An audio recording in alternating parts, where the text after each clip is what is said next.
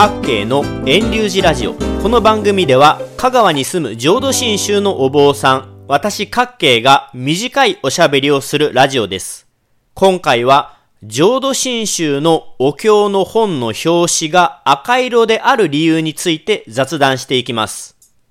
2021年もあとわずかになり大学を受験される方は最後の追い込み時期でしょう。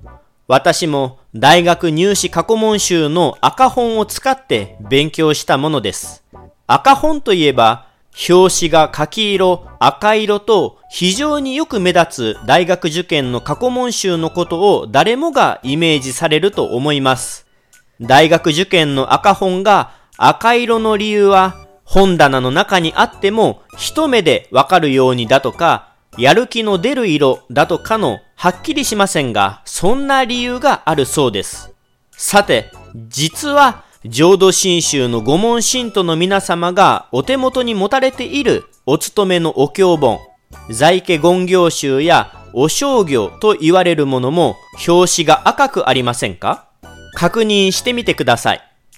赤本とは言いませんが、あの派手派手な赤い本は法事や葬儀の時など、とってもよく目立つものです。なぜ浄土真宗のお経本が赤い色をしているのでしょうか？実は、これは血の色を表しているとされます。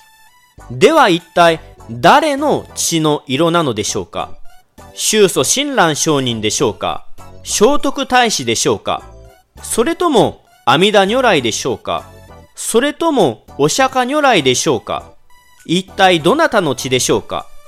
意外と知らない人が多いと思います。お話の舞台は今から500年ほど昔の福井県に移ります。京都、滋賀の北に位置する福井県あわら市の吉崎という場所に浄土真宗中高の祖とされる蓮女がいました。吉崎御坊と言われ、蓮女のいた吉崎の周りには、お坊さんの住む坊舎や御門信徒のいる宿坊などが立ち並んだ寺内町となっていました。その建物の一つに、良県というお坊さんの坊舎、本工房がありました。1474年の3月28日の夕方頃、吉崎御坊に火事が発生しました。南大門から上がった火の手は瞬く間に広がり、吉崎の寺内町全体に及んだとされます。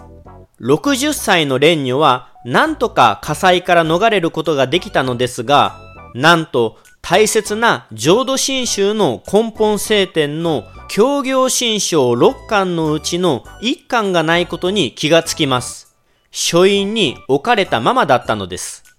言い伝えでは、宗祖親鸞上人が書かれたご神筆の協業新章だったとされます。代わりの効かないお商業ではありますが、どうしようもありません。しかし、火の中に宗祖親鸞が書かれた大切なお商業が取り残されていることを耳にした本工房良賢というお坊さんは、蓮女やそばにいた人々を振り切り、家中に飛び込みます。翌日、焼けた寺の跡から黒焦げにうずくまる本工房両剣が見つかりました。お腹を守るように大事に抱えていたその中には、家中に取り残されたお商業が焼けずに残っていました。本工房両剣は自分のお腹を切り裂いて腹の奥に押し込み身を挺してお商業を守ったのです。このお商業は本工房両県の血によって赤く染まっていました。そんなことがあってから、この39歳で亡くなられた本工房両県の遺徳を忍び、今日、浄土真宗の私たちが目にする赤色のお経の本となったとされます。先人たちが命を懸けて伝え、守られてきた教え、お商業は松代の人々が大切にしていくようにと、朱色、いわゆる赤色の姿となっているのです。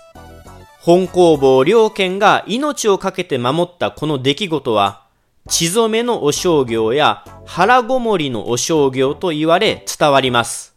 ですので、私たちがお商業を拝読するときには、うやうやしく手に取り、姿勢を正していただいて開き、畳や床といった足で踏まれるところには直接置かないようにします。